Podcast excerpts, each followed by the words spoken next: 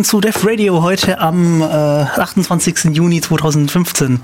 Ja, hallo. Äh, ich bin Ricky im Studio, bei mir sind Markus und Monika. Und heute geht es um äh, Markus war in Brasilien.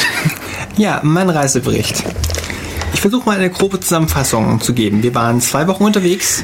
Es war heiß, es war feucht und es war sprachlich anstrengend. Wir waren da gewesen im äh, Februar, was auf der Südhalbkugel übrigens im Sommer entspricht, so ziemlich die heißeste Zeit des Jahres, an einer Stadt am südlichen Wendekreis. Ich war in Rio de Janeiro und im groben Umland. Das heißt, wir sind 200 Kilometer nach Westen gekommen, 100 nach Osten und 100 nach Norden. Und das, was ich heute sage, ist ein rein subjektiver Eindruck. Der lässt sich nicht auf andere Personen übertragen und der lässt sich auch nicht auf andere Städte übertragen. Das ist ziemlich speziell für Rio. Die Geschichte, wie ich überhaupt auf Urlaub komme, ist schon im Jahr 2013 entstanden, dass ich einfach eine Policy habe, dass äh, wenn ich neue Sachen mache, ich äh, prinzipiell Sachen wähle, die ich früher abgelehnt hätte, die uncool waren und die total beknackt sind. Und so saß ich im Februar 2014 mit einem Freund, nennen wir ihn vereinfacht Thomas, in Dresden beim Essen. Das Essen war es Dankeschön für eine Studienleistungen. Und er erzählt mir, hat gerade im Fernsehen gesehen, in Rio ist Karneval entschieden, er will nächstes Jahr hin und nimmt noch einen Freund mit. Und ich so, Thomas, äh, viel Alkohol, betrunkene Leute, wahnsinnig viel Hitze, laute Musik, es ist überhaupt nicht dein Stil. Ja, du hast vollkommen recht, aber ich dachte, ich mach das mal. Okay, ich bin dabei. Also habe ich ein Jahr vor dem Urlaub entschieden, ich fliege nach Brasilien. Wir begrenzen das mal nicht im Geld und ich lerne jetzt mal Portugiesisch. Wie gut kannst du denn mittlerweile Portugiesisch? Eu falo um pouquinho de português porque aprendi na universidade e com um amigo que se chama Victor, um, mas falia no Brasil foi mais difícil. Okay, und jetzt nochmal auf irgendeine Sprache, die ich Ähm, verstehe. Ich nehme doch einfach mal das Beispiel, wo ich versucht habe, die Prepaid-Karte für den Bus zu erwerben. Es gibt eine Karte, die funktioniert für Bus und für U-Bahn.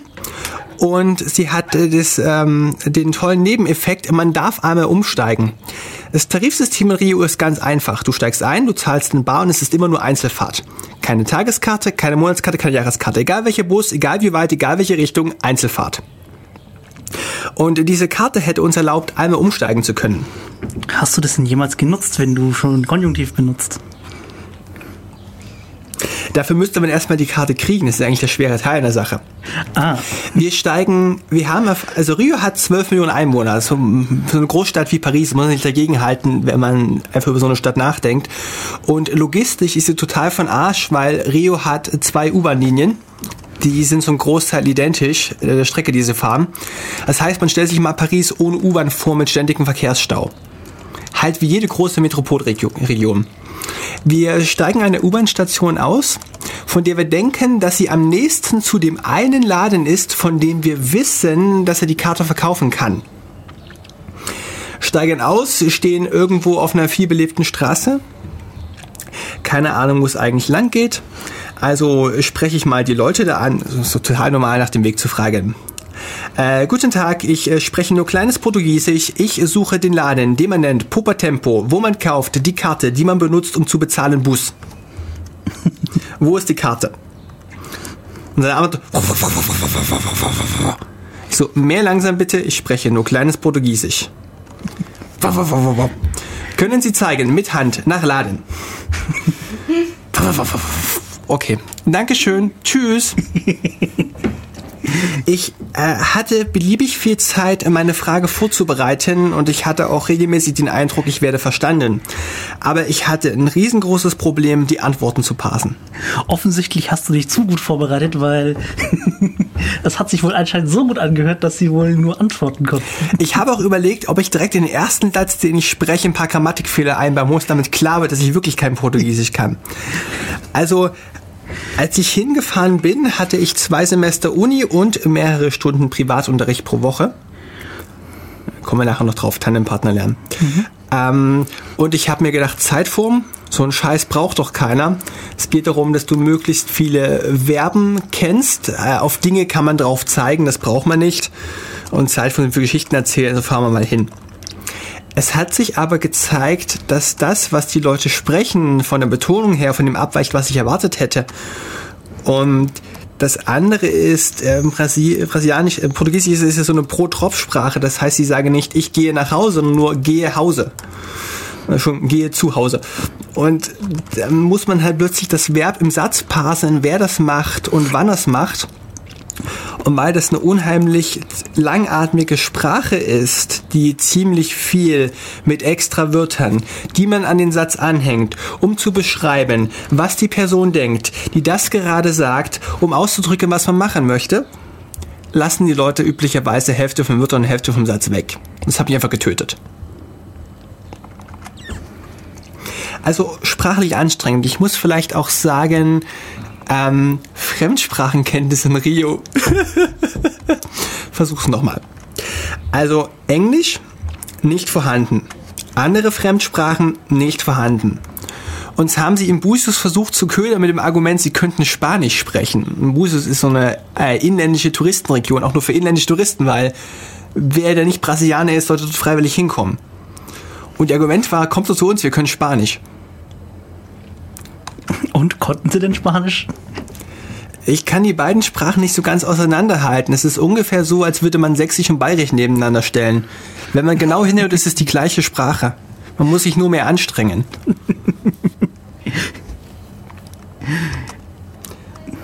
Ich würde sagen, wir stecken zur Entspannung das erste Stück Musik rein. Mhm. Ja, äh, wir sind übrigens live im Studio. Falls irgendwer doch Fragen an Markus hat, kann er ja gerne hier im Studio anrufen unter 0731 938 6299. Wir sind auch erreichbar äh, auf Twitter, at dev-radio und wie immer in IRC auch noch auf dem Server irc.in-ulm.de im Channel Dev Radio. Zusammen und mit Raute. Wie es sich im IRC gehört. Musik, Musik, Musik, Musik. Ähm, und zwar, ähm, wenn es das Richtige ist. Nein. Hä? Spielt gerade was komplett anderes, als ich erwartet habe. Egal. Äh, ah, ich verstehe jetzt auch wieso. Äh, wie heißt jetzt nochmal der Künstler? Ich kann seinen Namen nicht richtig aussprechen. David G. Perret. Okay. Die Äh, Stilrichtung wäre Instrumental Lounge. Okay, äh, das Lied, das ich jetzt spiele, ist, heißt L'autre monde, die andere Welt. Ich kann noch Französisch. Äh, Jetzt noch das anmachen und abspielen.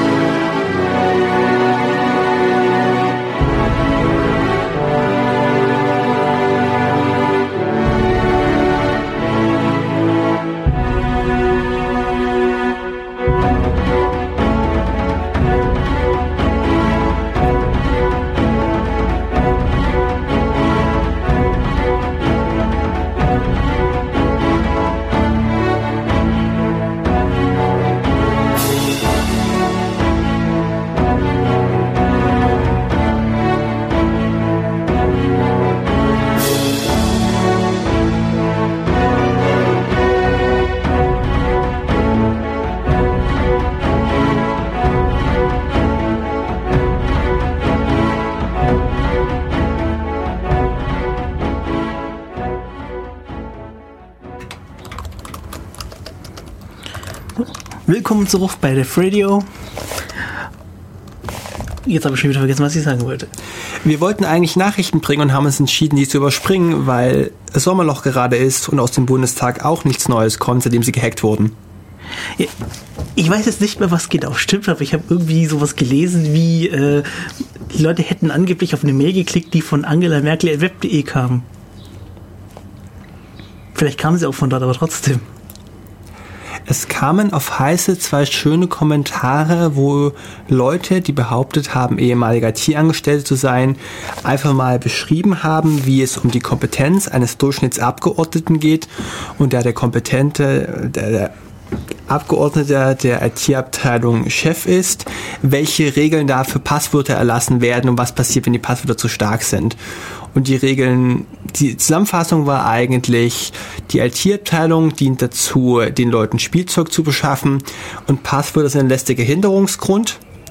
Und das Ganze wird erst schlimm in Kombination mit der Abgeordnete bekommt Vollzugriff auf alles. Ah, wunderbar. Also sichere ich mein, ich habe einen vollverschlüsselten Laptop mit dem Passwort 1234. So ähnlich? Wenn du das Passwort abschalten kannst, ist es viel angenehmer beim Booten. Schalt's ab. Das war kein Witz. Wunderbar. Wozu habe ich dann ein verschlüsseltes Laptop? Du müsstest erstmal der Person klar machen, warum Verschlüsselung wichtig ist.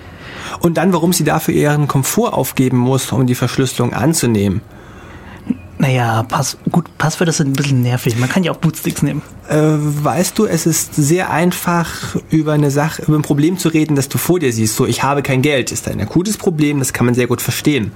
So ein hypothetisches Problem der Zukunft. Ein äh, fiktiver, böser Angreifer wäre in der Lage, über ihr Benutzerkonto die Daten zu plündern, die sie abgelegt haben. Das setzt voraus, dass du dir bewusst bist, dass es eine Bedrohung gibt dass sie, Haben sie ja eintreten und festgestellt? welch, welcher Schaden eintreten kann, weil da musst du erst mal wissen, welche Daten du eigentlich abgelegt hast. Diese fiktive Bedrohung in den Köpfen der Leuten zu manifestieren, ist eigentlich viel zu schwer. Dass sich das und die Benutzung der Tools aktuell auch viel zu nervig, Welche Tools? PGP? Nicht bedienbar mit sinnvollen, äh, mit grafischen Tools, meiner Meinung nach. Ich wechsle einfach wieder gekonnt auf den Reisebericht, um schöne Themen zu bringen. Ja, Ja. vielleicht ist es schöner, als irgendwie sich über Krypto zu unterhalten. Du Mach hast mich weiter. korrekt gefragt, wie ich die Reise vorbereitet habe. Also, wir haben den Flug gebucht und kamen zum Schluss, dass ein halbes Jahr im Voraus buchen mit plus minus ein paar Reisetagen bei Lufthansa das Beste wäre. Weil mein Freund, mit dem ich mitgeflogen bin, noch ein Praktikum hatte, haben wir den Termin einfach irgendwann festgenagelt. Treibt halt die Kosten in die Höhe passiert. Wir hatten per Airbnb eine Wohnung innerhalb der Stadt gebucht. Airbnb ist die Webseite, die versucht, dass Privatleute ihre Wohnungen an andere Privatleute vermieten. Und eine der Kritiken, die Airbnb mittlerweile erfährt, ist, dass es immer mehr kommerzielle Anbieter gibt und dass damit Raum, der eigentlich für private Wohnungen gedacht ist, in kommerzielles Hotelgewerbe überführt wird und damit die Mietpreise steigen und der Raum den wohnenden Leuten entzogen wird. Wenn wir uns länger über Airbnb unterhalten würden, würde ich sagen, es ist mittlerweile eine gerechtfertigte Kritik, deswegen würde ich es nicht mehr benutzen. Schade. Das andere, was ich noch vorbereitet habe, ist, ich habe mir einen Tandempartner gesucht. Und zwar gibt es ein soziales Netzwerk für Sprachlernwillige. Das heißt polyglotclub.com. Die Seite ist technisch furchtbar schlecht aufgezogen. Wenn wir über IT-Sicherheit reden würden, würde ich Polyglot Club sagen, rufe es nie aus einem Netzwerk auf, dem du nicht vertraust. Aber dort kannst du ein Profil erstellen, kannst sagen, welche Sprachen du unterrichten kannst, welche Sprachen du suchst. Und da gab es tatsächlich einen deutsch lernwilligen Portugiesisch-Sprecher in Ulm. Den habe ich einfach angeschrieben und bekam jetzt einmal zurück, hey cool, ich suche schon seit über einem Jahr jemanden, lass uns mal an der Universität treffen. Und seitdem hatte ich zwei bis drei Privatunterrichtsstunden pro Woche. Habe im Gegenzug auch Deutsch unterrichtet. Habe die Fragen, die ich auf Deutsch erklären muss, zum Beispiel, was ist der Unterschied zwischen an der Ecke und in der Ecke, einfach aufgeschrieben und in der nächsten Stunde mit zu meiner Russischlehrerin genommen. Das hat mir auch geholfen, meine Fremdsprache weiterzuentwickeln. Und der Privatunterricht war ziemlich cool. Du hast intensiv, du musst viel sprechen und ich habe mich mit Viktor super verstanden. Wir haben über Frauen gelacht und über Technik Als E-Techniker und Informatiker war das sehr gut. Und bin in den Privatstunden ziemlich weit gekommen. Was wir noch gemacht hatten, waren auf den typischen Seiten, wo man Reisen plant, zum Beispiel Wikivoyage als ein Fork von Wikitravel, geschaut, was es an Sehenswürdigkeiten gibt und einfach mal geplant. Was wir nicht rausgekriegt haben, ist, wie es mit Automieten aussieht, mit Fahrradmieten. Für das öffentliche Nahverkehrssystem haben wir keinen Plan gefunden. Da waren noch etliche Fragen offen und wir haben uns entschieden, wir fliegen jetzt einfach hin und klären das vor Ort. In der Nacht mutig, vor dem, mutig.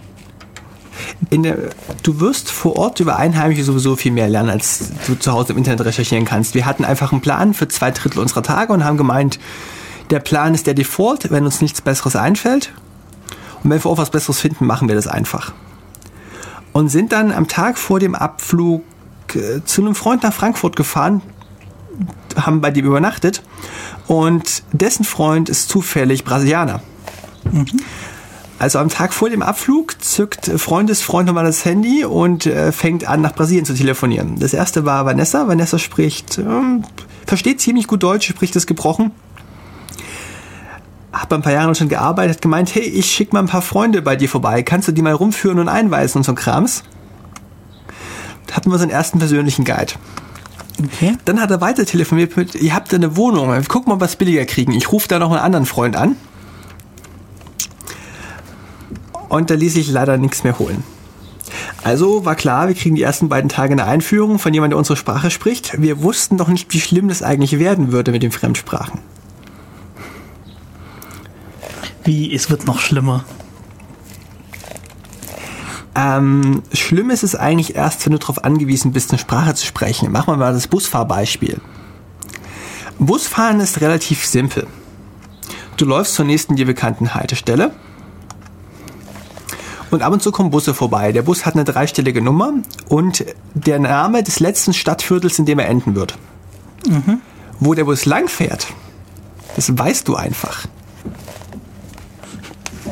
Wenn du es nicht weißt, fragst du Leute. Es ist total normal, halt mit Leuten zu reden, sagen, hallo, ich spreche nur kleines Portugiesisch, ich äh, möchte fahren nach dem Stadtteil, den man nennt Sao Conrado.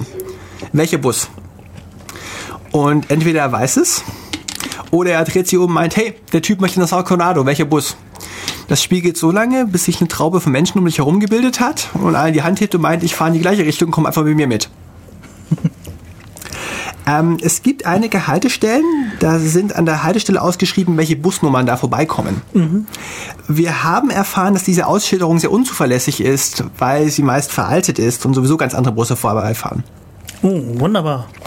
Ansonsten Fahrpläne, mh, ganz relativ simpel. Du musst keinen Fahrplan lesen. Du stellst ihn in die Haltestelle und wartest, bis ein Bus kommt. Irgendwann kommt ein Bus. Wann, garantiert dir keiner. Es gibt Stau und es, bei Nacht kommt er halt ein bisschen weniger als am Tag, aber irgendwann mal kommt ein Bus. Wie lange musstest du denn so maximal warten? Äh, zwischen zwei Minuten und einem haben wir 30 Minuten abgebrochen, als wir gedacht haben, da kommt, es war Mittag um 12 und es kam 30 Minuten lang kein Bus und wir haben überlegt, vielleicht steckt er im Staub fest oder Fahrer hatte keinen Bock, was weiß ich, warum die Busse da ausfallen. Laufen wir jetzt mal zu einer anderen Haltestelle. Ja, wie ist es denn da überhaupt so mit Busfahren? Ich meine, ich kenne es nur aus äh, Saigon selber, wo der Busfahrer mehr oder weniger einfach einen Ziegelstein auf die Hupe klebt, äh, um dann loszufahren, weil die ganzen äh, Motorradfahrer nicht aus dem Weg wollen. Ähm, Verkehr in Rio ist relativ simpel. Es ist immer verstopft. Motorradfahrer drängen sich zwischen Autos durch, Fußgänger findest du sowieso überall. Und ansonsten gilt, du kannst es fahren, du wirst es fahren. es geht, der Verkehr besteht zu einem Drittel aus Bussen, zu einem Drittel aus Taxis und einem Drittel Verkehrsmittel, die eigentlich gar nicht hingehören sollten. Zum Beispiel. Äh, Privat-PKWs. Äh, Motorrad, äh, Motorräder schlängen sich zwischendrin ab und zu mal durch. Die halten auch in keiner roten Ampel. Ähm, Das ist normal. Genau, Verkehrsmittel sind, äh, Verkehrsschilder sind sowieso so optional. Also rote Ampeln werden am Tag meist noch wahrgenommen, ab 18 Uhr. Äh, was für eine Ampel? ähm, Okay, das ist schon mal mehr, als ich äh, mach halt weiter. ähm, ich, die offizielle Begründung, die ich dafür bekommen habe, ist, dass Überfälle in der Stadt recht häufig seien und deswegen Anhalten bei Nacht an der Ampel ziemlich riskant wäre. Deswegen ist es allgemein akzeptiert, dass du einfach fährst. Aber ich fand schon die Fahrt mit dem Taxi zu, vom Flughafen zum Stadtzentrum ziemlich abenteuerlich. Ein geübter deutscher Fahrer hätte eine dreispurige Straße erkannt. Der Taxifahrer hat es als 20-spurige Straße interpretiert. Die Straße, die 20 Spuren sind nicht alle überlappungsfrei, aber hält die Spur konstant. Wir waren irgendwo zwischen zweiter und dritter Spur und er fuhr da einfach. Gelegentlich hupen. Wenn du Spurwechsel machst, blinkst du prinzipiell nicht. Es wäre aggressiv zu blinken. Äh, lass es einfach. Du ziehst einfach rüber und guckst, dass dir kein Wind von vornherein fährt. Mhm.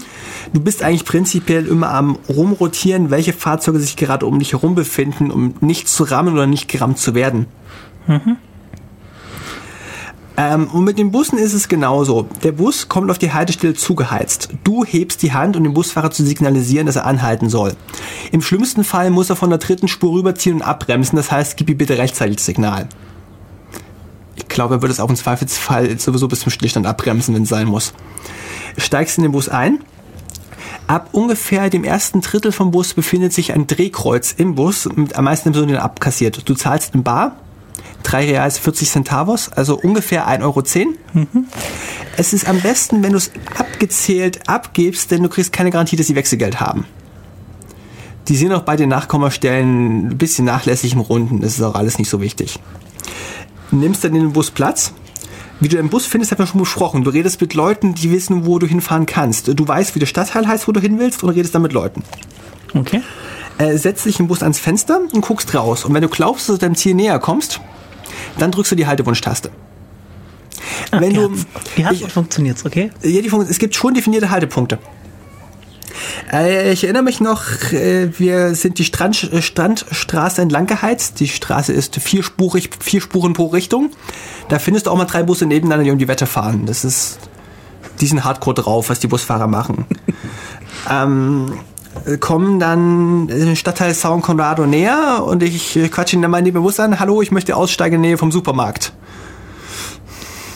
Gleiches Spiel, entweder er weiß es oder dreht sich um und fragt den nächsten. Und dann weißt du, wann du die Taste drücken musst. Ähm, Busfahrer sind schnell, machen rasante Spurwechsel äh, aus meiner Sicht fahren sie auch Sachen, die sie gar nicht einsehen können. Wir sind die Strandstraße äh, landgeheizt, äh, standen hinten im Bus und anständig durchgeschüttelt worden, kam gerade vom Baden und dieser Wind wegen auf einem Fenster im Bus war wirklich angenehm kühl.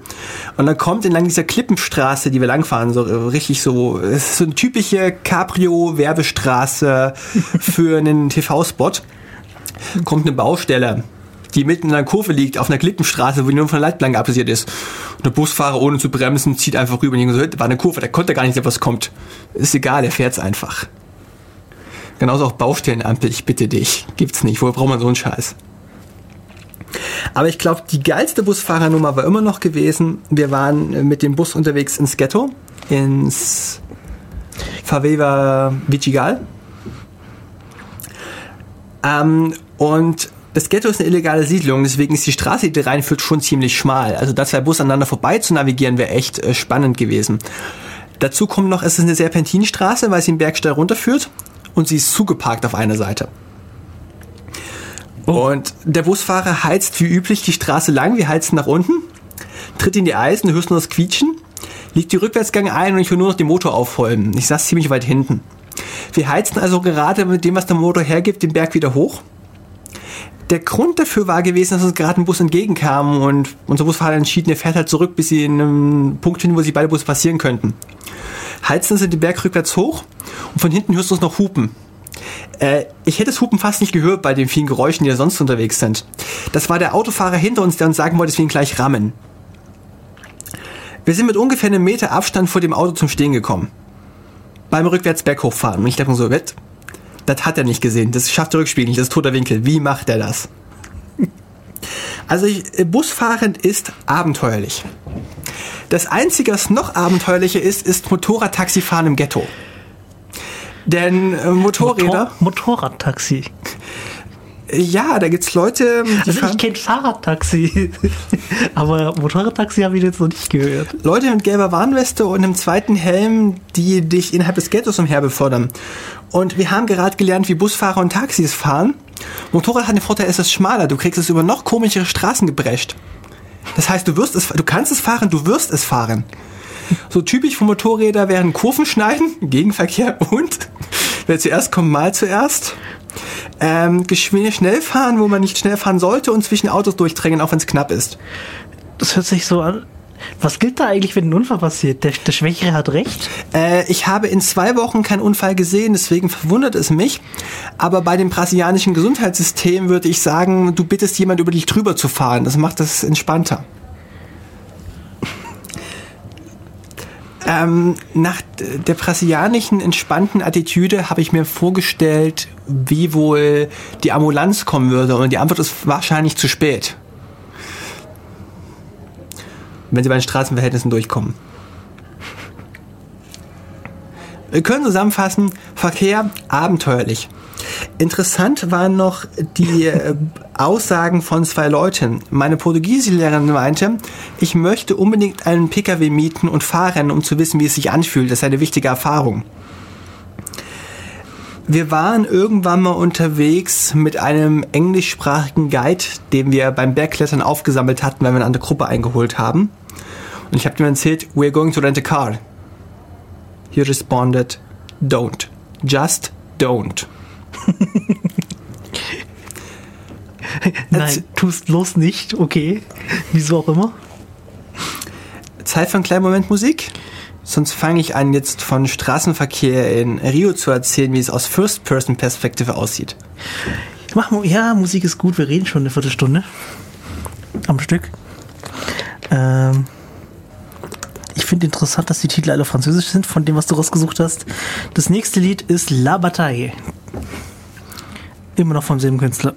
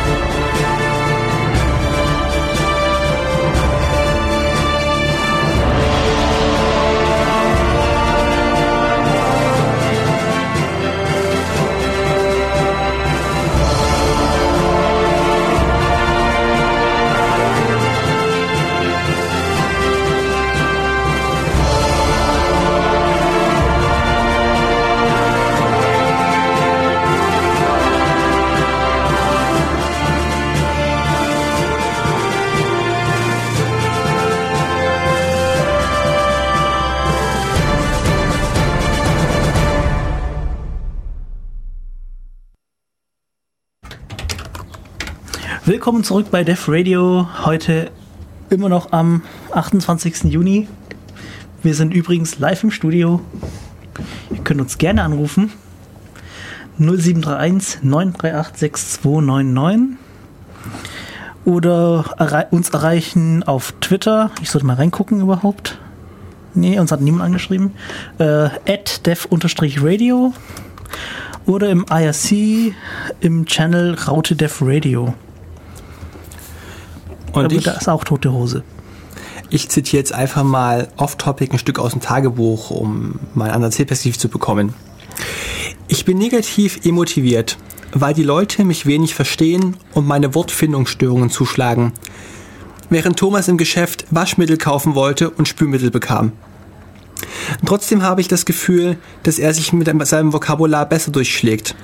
Und es ist erdrückend, weil er weniger Lernzeit investiert hat als ich. Entweder ist er in den Domain besser oder er hat ein besseres Gedächtnis.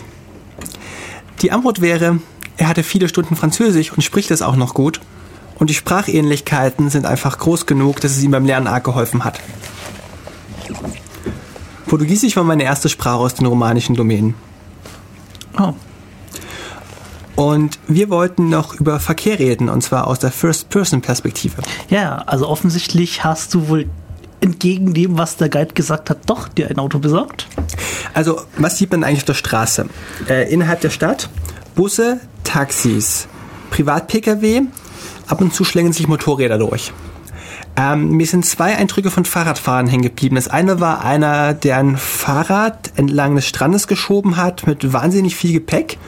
Dachte, denn das Fahrrad nicht über, die Kiste nicht sind, das Fahrrad gerade krass überladen. Wie, wie viele Meter über dem Fahrrad für voll? Er hat's auf die Vorderstange draufgeladen und das war ein ziemlich quaderischer Karton, ziemlich nach oben. Ich war beeindruckt, dass das Fahrrad ausbalancieren konnte. Also er hat's geschoben. Ja, ja. Wie viel, wie voll? Ich habe, also das, was ich wissen wollte, wie hoch hat das gestapelt? Ich. äh, Ein Drittel Person. Nur. Das ist ja wenig. Jetzt müssten wir noch schauen, wie weit war ich weg und wie groß war die Person. Das mag ich jetzt im Nachhinein nicht mehr zu schätzen. Ah, schade. Das andere waren Leute mit Bollerwagen, die, die in der Straße entlang zum Strand ziehen und ganz vielen Klappstühlen drin, weil sie vorhaben, die Klappstühle am Strand zu vermieten. Wollte auch nicht gesprochen. Rio ist umzogen von Küstenlinie und hat ganz, ganz viele Stadtstrände.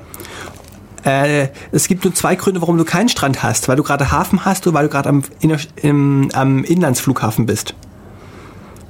Unser Hausstrand weiter vom Flamengo. Zu laufen, sieben Minuten. Entfernung ungefähr 400 Meter. Das ist aber lang.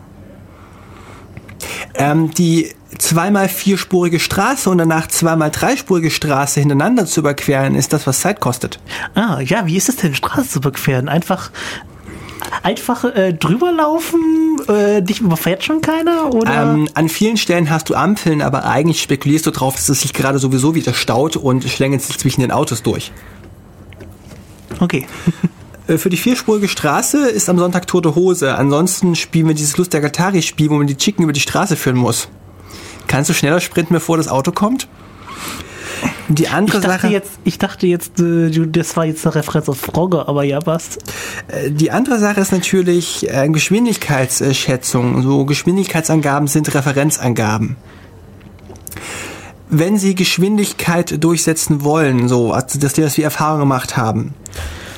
Also auf der Autobahn sind wir gefahren 120 Kilometer pro Stunde und ich wollte auf dem Beifahrersitz schlafen und ich hatte eigentlich latentes Angstgefühl, weil ich ständig durchgeschüttelt wurde und mich die Fliehkräfte zur Seite gedrückt haben, wenn mein Freund in eine Kurve gefahren ist, dass ich mich sehr unwohl gefühlt habe und nicht schlafen konnte.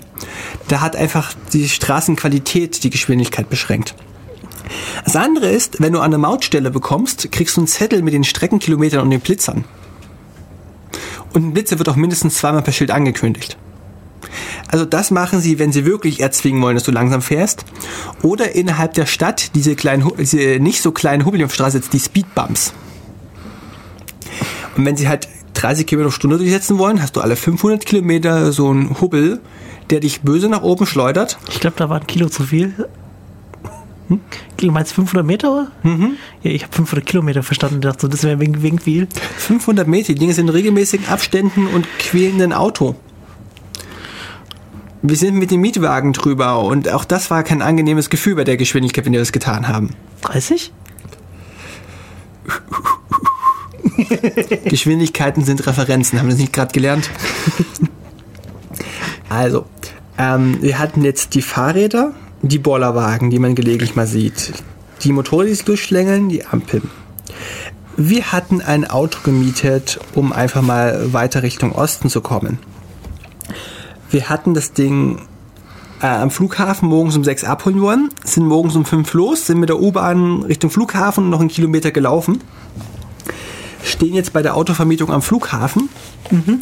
und der Mann sagt uns, dass er unsere Personalausweiskopie nicht akzeptieren möchte, er möchte das Original selbst kopieren. Ich äh, hörte Gerüchte, dass aufgrund dieser angeblichen Überfallsquote, die es geben soll, es akzeptiert ist, dass du überall wirklich mit Kopien ausweist. Und da hatte ich auch keine Probleme, bis wir das Auto am Flughafen haben wollten. Mhm. Ähm, was hast du denn gemacht? Ich meine, war das so ein. War die Befürchtung da, dass das Ding dann einfach verschwindet? Also, dass er sich über alle Berge macht mit deinem Ausweis? Äh, das wäre tatsächlich ein mittelschwerer Schaden gewesen, äh, danach wieder zurückzufliegen und sich mit dem Konsulat rumzuschlagen, um einen Satzausweis zu kriegen.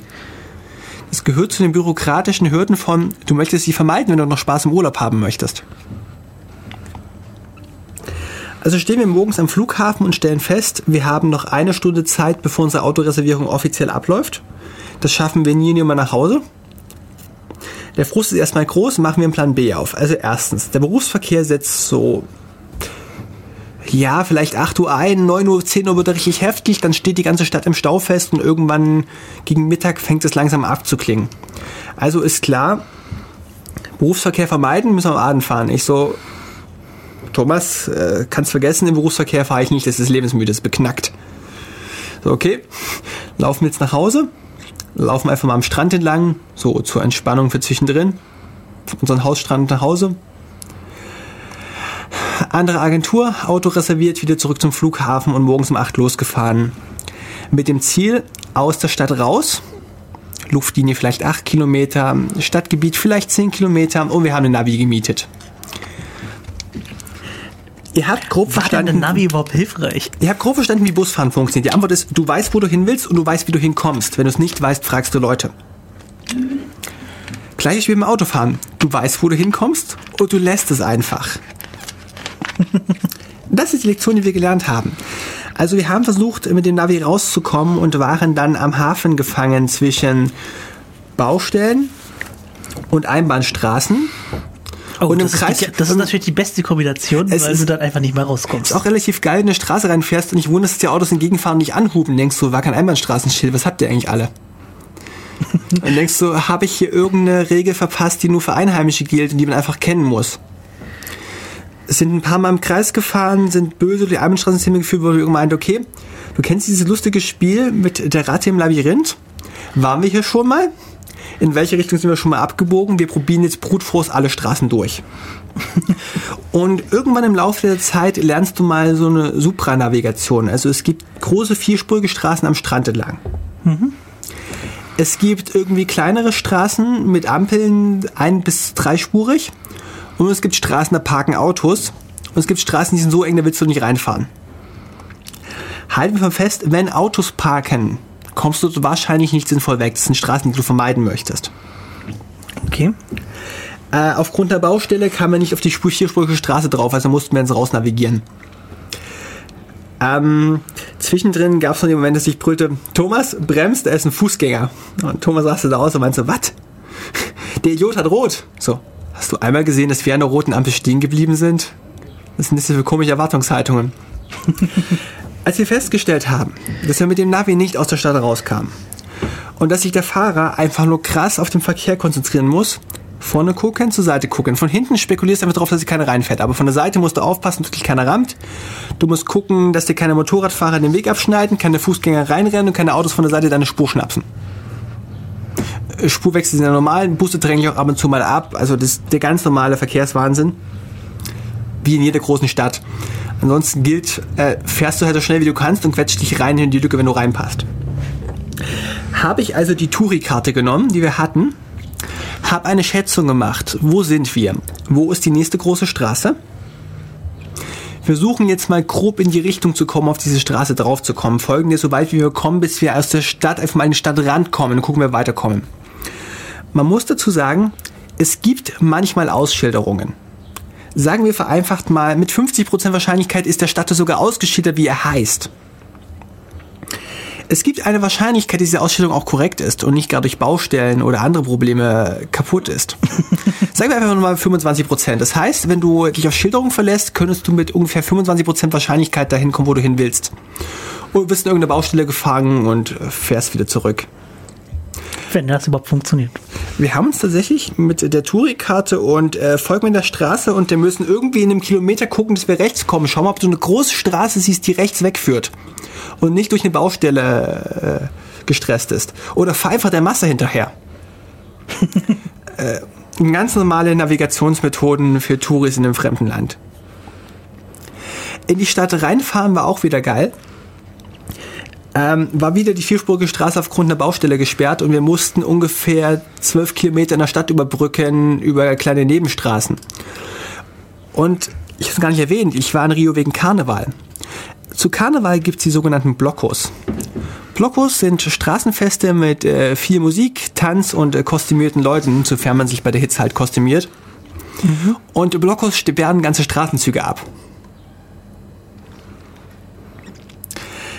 Das Heile war, wir haben uns verfahren, halten eine Ampel an und mein Freund meint, geh einfach raus, frag den Bauarbeiter da. Und der Bauarbeiter ist der erste der in die richtige Richtung geht, hat gemeint, hier, an der Kreuzung links abbiegen. Du zählst drei Ampeln, biegst nochmal links ab und folgst der Straße so weit, so weit wie du kannst. Die beste Richtungsbeschreibung, die ich je kam, wir sind mit der Stadt, äh, der Straße weiter stadteinwärts gekommen, bis die Straße durch den Blocko blockiert war. Links oder rechts? Ene, mene, mu. Nach links. Ups, das war eine Einbahnstraße. Von vorne hupt's, weil uns gerade jemand gegenfährt, den wir gerade blockieren. Von hinten sind wir gerade zugepackt worden bei dem Abmanöver, also einfach aussitzen und aushupen lassen und irgendwann zurücksetzen. Womit zugeparkt worden? Und ja, wir hatten eine T-Kreuzung. Wir sind nach links abgebogen und haben dann nach dem Abbiegen festgestellt, hups, das war eine Einbahnstraße. Haben damit die Leute blockiert, die aus der Einbahnstraße rausfahren wollten. Aber von hinten kamen so viele Autos nach, dass wir nicht zurücksetzen konnten, weil gerade die Kreuzung zugestellt war mit Autos. Ah, einfach. Wir blockieren gerade eine Straße, wo Autos raus wollen und stehen halt einfach rum und kommen nicht weg. Werden böse ausgehupt, aber das ähm, Hupen ist dort total normal. Du akzeptierst es einfach. Ganz normaler Wahnsinn, ich weiß, ich kenne das. Ja, in Deutschland gilt es ja also so, so, so irgendwie als, wie soll ich sagen, schon fast böse, wenn du anfängst zu hupen. Straßenverkehr. Ist Fußball. Oh ja, das nervt. Aber das ist anders. Machen wir nur ein bisschen Bildung. Straßenverkehrsregeln in Deutschland. Meine Fahrschule ist 2008 gewesen. Und bei mir hieß es, du darfst nur hupen, um den Gegenverkehr eine Gefahr zu signalisieren. Das ist der Anwendungszweck für die Hupe. Die praktische Benutzung auf der Straße in Deutschland weicht leicht davon ab. Die äh, Benutzung für Brasilien war, hey du Idiot, hast mich geschnitten. Also wenn das in Deutschland passieren würde, ja, würden auch, glaube ich, potenziell auch Leute hupen. Ähm, das Weil das jetzt sozusagen ja auch eine Gefahr darstellt. Ähm, ich würde das Vorwärtsrecht beschreiben in Deutschland als das teure Auto, ich darf jetzt zuerst fahren. Ist in Rio ein bisschen anders. Wer sich zuerst reindrängelt, gewinnt. Ich habe auch gar nicht so viele Schrottlauben rumfahren sehen. Aber sie waren alle relativ gleichberechtigt im Verkehr, soweit es mein ungeübtes Auge beschreiben konnte. Lass uns mal über die Leute reden. Also ich hatte gehört, Brasilien sei ein Zuwandererstaat und ich würde viele gemischte Hautfarben bekommen. Mhm. Jetzt soll man gegenhalten, dass Rio einen südlichen Wendekreis liegt ziemlich viel Sonne hat, ziemlich viel Stadtstrände mhm. und die Bevölkerung einfach dunkel ist. Und zwar vorherrschend wären die Mulattas, so der afrikanische Typ, als die herausstechende äh, Gruppe. Eine Minderheit sind schon die Morenas, so der spanische Typ, so schwarze Haare, leicht gebräunte Haut, mhm. so eine Minderheit. Hellere Hautfarben siehst du selten. Ähm, unser Host von Airbnb hat uns am ersten Tag den Schlüssel übergeben und der Mann war einfach nur kreideweiß und sein Schweiß hat die Sonnencreme zu lustigen Kringeln aus seinem Kopf verlaufen lassen, die er irgendwie in Massen aufgetragen hatte. Mhm. Äh, weiße Leute, die so ganz viel mit Sonnencreme-Kringeln vom Spitzen rumlaufen. Und als unser Horst den Schlüssel begeben hat, hat sie auch gezeigt, ja, er konnte zwar Englisch schreiben, aber Englisch äh, sprechen war ein Problem. Das lief doch sehr stockend. Er konnte so einfache Worte wie Schrank und Licht nicht. Deswegen war es viel zeigen, viel fragen, was machen wir. Und mit dem sind wir dann noch zwei Kilometer am Strand entlang gelaufen, bis zur nächsten Einkaufsmeile uns gezeigt hat. Wir waren da ungefähr 13 Uhr. Es ist Sonntag, 13 Uhr. Und er sagt, ja, ja, ihr könnt am Sonntag einkaufen. Aber Einkaufsmeile macht erst 15 Uhr auf. Öffnungszeiten Sonntag 15 bis 20 Uhr.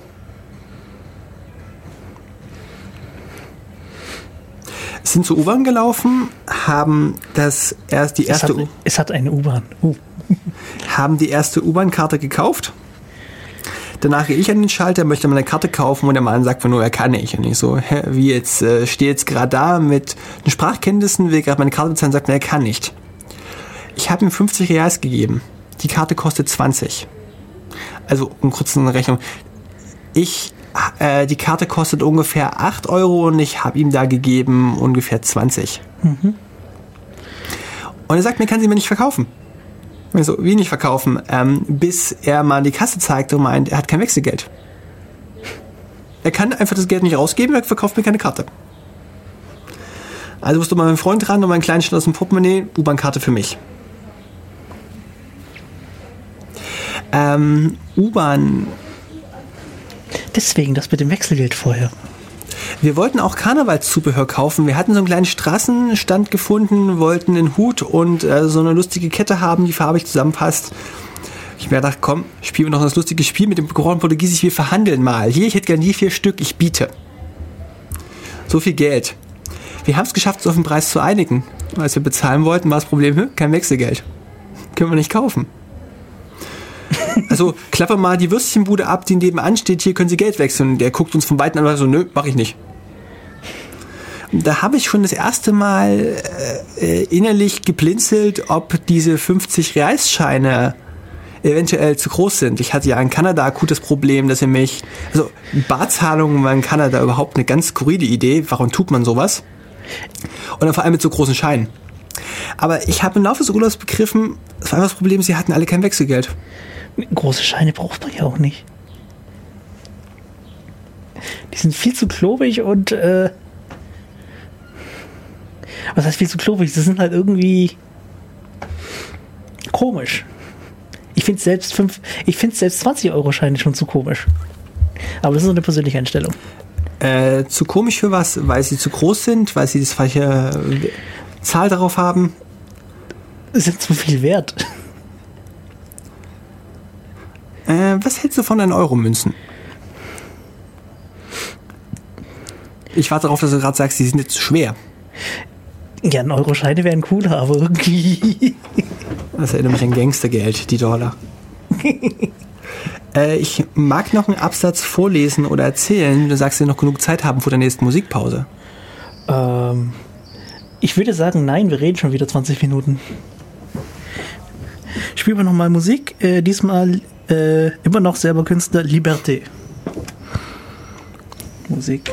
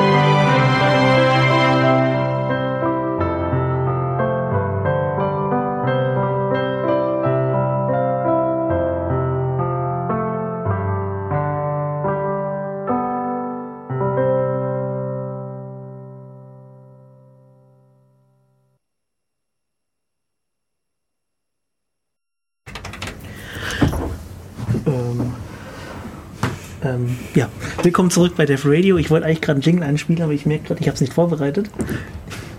Wir sollten einfach so tun, als sei das geplant und nicht, als sei das ausgerutscht. Ähm, ich spiele jetzt trotzdem einfach mal schnell äh, Jingle.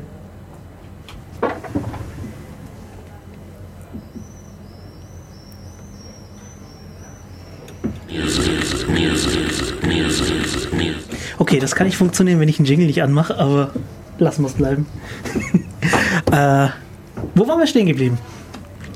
Äh, ich wollte eigentlich schon das Thema auf Einkaufen wechseln, aber ich habe noch eine Ergänzung zum Thema. Du kannst es fahren, du wirst es fahren. Wir waren mit dem Auto ungefähr 100 Kilometer östlich von Rio. Ähm, wir kommen von der Seitenstraße und wollen gerade eine zweimal zweispurige Straße passieren. Die ist auf einer Seite zugeparkt und auf der Seite, die uns näher ist, mit Autos, die gerade zu irgendeinem Parkplatz für den Strand anstehen und langfahren wollen. Und wie die uns von der Seite kommen sehen, machen sie zwei Autos weiter hinten eine Lücke auf. Der eine fährt da vor, der andere da hinten. Und wenn man jetzt zurücksetzen würde und mal heftig auf die Gegenspur fahren, könnte man sich ja durchzwängen. Denken uns, komm, Hakuna Matada, irgendwann mal fahren die ein paar Autos weiter, dann kommen wir durch. Warten wir einfach ab. Kommt von hinten das nächste Auto hinter uns und hupt uns an, warum wir nicht fahren. Ich meine, du kannst es fahren, warum tust du es nicht? Ob du für jetzt die Gegenspur schneiden musst oder irgendwo durchquetscht, hast du dein Auto nicht unter Kontrolle oder was? Fahr's einfach. Ich habe jetzt irgendwie so erwartet, du wärst jetzt irgendeine Treppe runtergefahren oder so. Ähm, es gibt einige abenteuerliche Sachen, die dir als Parkplatz verkauft werden. Wo du denkst, wenn ich da jetzt stehe und es regnet, dann rutscht mein Auto den Berg mit runter. Das ist normal. Ähm, was mich generell gestört hat, ist, du hast irgendwie einen schönen Strand, du läufst 10 Meter vom Strand weg, ich bin gerade dank aus von Rio, kommt ein Zaun und ein Schild, Privateigentum betreten verboten. Oder du fährst irgendeine öffentliche Straße lang und guckst mal neben die Straße in den Graben und 20 Meter später kommt ein Zaun. Diese Idee, dass man alles privatisieren müsste und absperren, hat mich doch dort sehr geärgert. Das hat mich sehr stark an Kanada erinnert.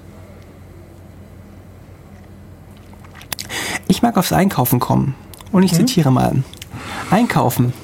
Ich habe mich dreimal als Touri geoutet. Ich bin zu schnell aus der Sammelwarteschlange auf eine noch nicht freie Kasse gegangen und wurde dafür mit bösem Blick bestraft. Die Förderbänder funktionieren nicht und die Kunden müssen ihre Waren manuell nach vorn befördern. Die Kassierer haben die Ruhe weg. Sie reden viel und ziehen die Waren gemächlich über den Scanner. Meine unbeschriftete Orange, der Aufkleber fehlte, hat die Verkäuferin dazu veranlasst, ihren Nachbarkassierer zu fragen. Ähm, der Supermarkt war leise genug, dass die Frage ohne Probleme möglich war. Ich war sehr ungeduldig in der Warteschlange, aber die anderen Kunden warten auch. Wir waren das erste Mal Montag, wann waren wir einkaufen? 19 Uhr. Und wir haben an der Supermarkt-Warteschlange eine Stunde gebraucht. Wir hatten vorher schon ziemlich lange im Supermarkt gebraucht, um Lebensmittel zu finden. Zum Beispiel hat mein Freund darauf bestanden, dass er zum Frühstück Haferflocken mit Quark bekommt. Als wir endlich Haferflocken gefunden haben, waren sie bei 4 Euro das halbe Kilogramm. Und wir haben bei den Milchprodukten nichts gefunden, was ähnlich wäre wie Quark. Wir haben also gerade begriffen, wir müssen unsere Ernährung umstellen. Dafür kriegst du das Kilogramm Mango für ungefähr 15 Cent. Und die Mangos sind groß. Nicht so wie die kleinen süßen und Dinger. Auch, und höchstwahrscheinlich auch noch äh, reif, äh, länger am, der Frucht, äh, am Baum gereift ist überhaupt Baum an der Pflanze gereift als äh, hier? Ähm, du kriegst auch nur Mangos mit Druckstellen, denn die guten Mangos werden exportiert. Nach Deutschland, in die Arabischen Emirate, wohin auch immer. Druckstellen. Und? Es landet prinzipiell nur zweite Ware im Supermarkt. Das sollte man einfach im Hinterkopf behalten, wenn man versucht, äh, die Lebensqualität zu schätzen und was man kriegt und was es kostet. Wir reden ja nachher noch über Wohnungspreise und über Arbeitsmotivation um sich mal ein Bild zu machen, ob Brasilien oder Rio de Janeiro so eine passende Auswanderstadt wäre, ob man das haben möchte oder ob man sowas nicht mag. Die Schlange im Supermarkt war einfach wahnsinnig lang. Die Verkäufer 20 Kassen besetzt. Wir haben trotzdem eine Stunde angestanden. Eine Sammelwarteschlange. Die Kassiererin nimmt so ein Ding in die rechte Hand, guckt es sich an, zieht über den Scanner, packt die linke Hand, packt es mit der linken Hand in die Plastiktüte, dreht den Kopf nach rechts, greift sich den nächsten Gegenstand, guckt ihn sich kurz an, zieht ihn über den Scanner. Zwischendrin macht sie mal Pause, um mit dem Kunden Smalltalk zu machen. Es hätte ich ja ganz cool gefunden, wenn mein Portugiesisch gut genug gewesen wäre, am Smalltalk teilzunehmen. Aber ich bin dann ziemlich schnell rausgeflogen, wenn versucht, das zu tun. Und wir die, die Kassenbänder waren auch alle kaputt. Das heißt, Kunden haben ihre Waren aufgelegt und haben sie dann mit zwei Händen immer weiter Richtung Kassiererin geschoben, damit sie es abrechnen kann.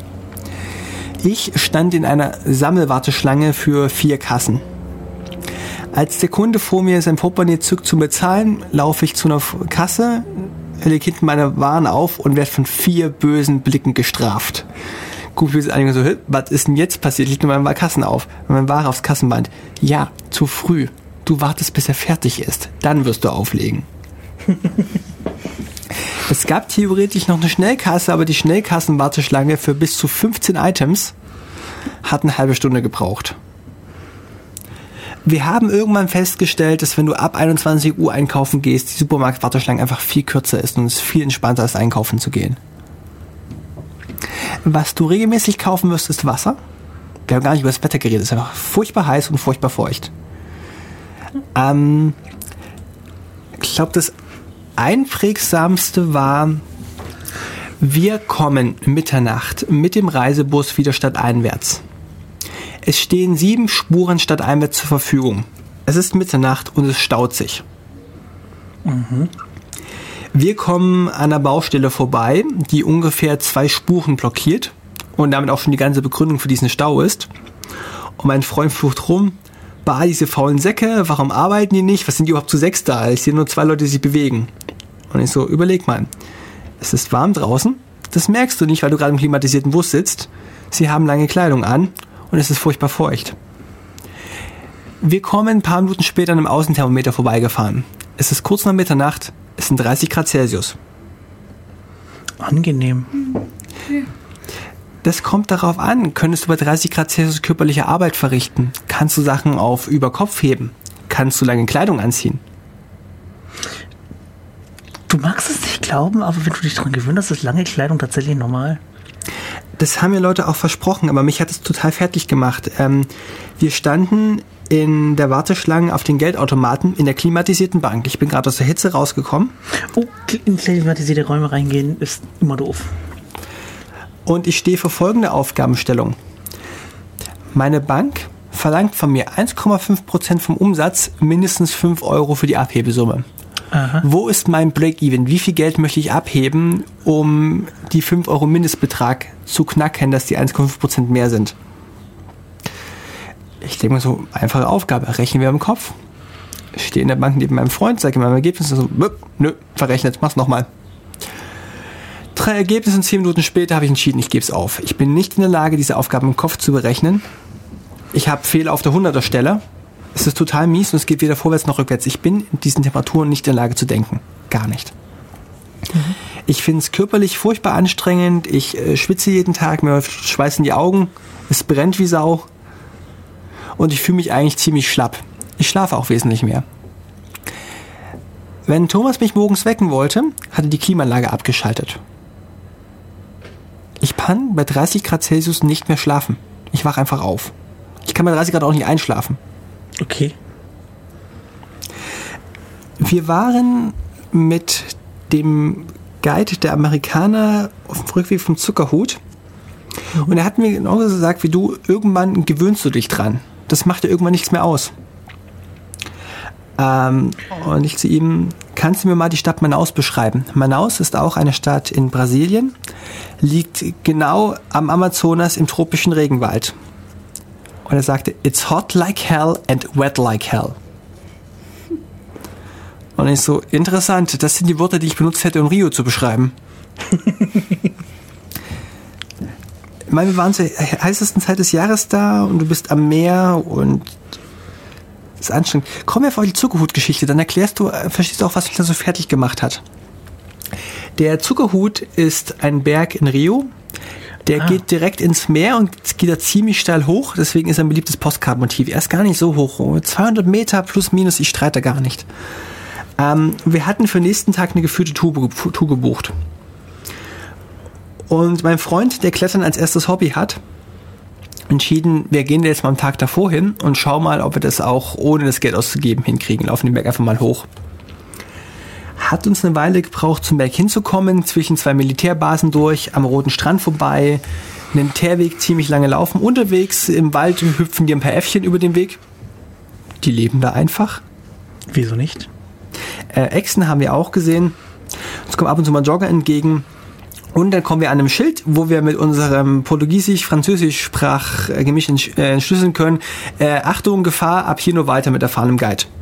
Mein Freund so erfahrener Guide, das bin ich, auf geht's. Ich so, schau mal auf die Uhr, es ist jetzt 19 Uhr. Wann schätze, dass die Sonne untergeht? Hm, Tropen, ziemlich kurze Sonnentage, 20 Uhr vielleicht.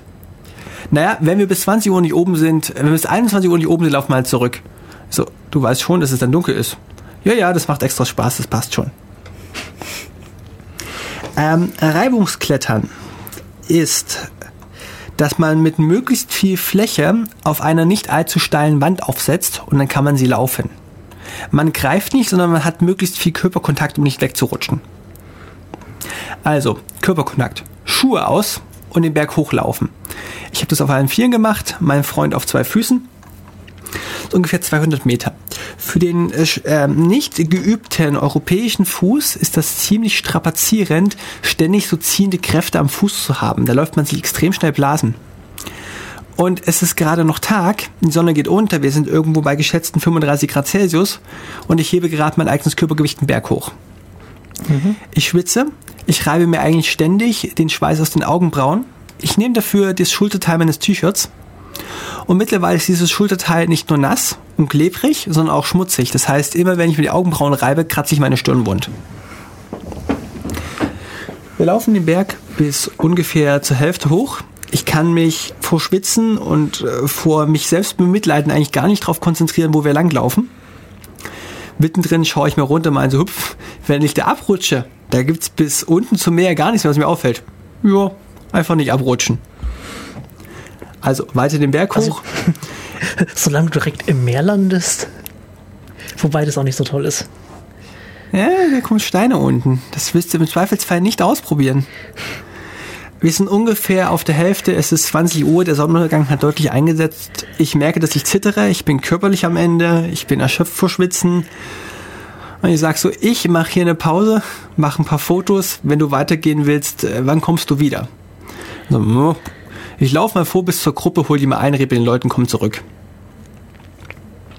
Also sitze ich jetzt da, 20 Uhr, Sonnenuntergang, ziemlich weit oben über der Stadt, mache ein paar tolle Bilder, bin körperlich total im Arsch. Es ist immer noch furchtbar heiß. Ich hatte die ganze Zeit in Rio keine Probleme mit Moskitos. Aber zu Tag-Nacht-Wechsel kommen die. Na, bin ich böse gepiesackt worden. Es ist ungefähr 20.30 Uhr, der Sonnenuntergang ist deutlich fortgeschritten, mein Freund ist außer Sichtweite. Ich versuche ihn anzurufen. Moment, ich dachte, Sonnenuntergang wäre äh, beim Wendekreis so mehr oder weniger flupp, die Sonne ist weg. Ja, das passiert doch ziemlich deutlich. 21 Uhr ist es spontan dunkel.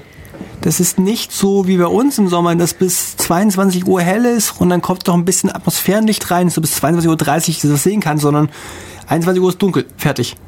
Und 20 Uhr ist die Sonne weg. Na, kurz nach 20 Uhr. Mein Freund weg, nicht erreichbar und ich gemäß unserer Absprache entschieden, ich äh, fange dann mal den Abstieg an. Und verlaufe mich einfach beim, beim Runtergehen.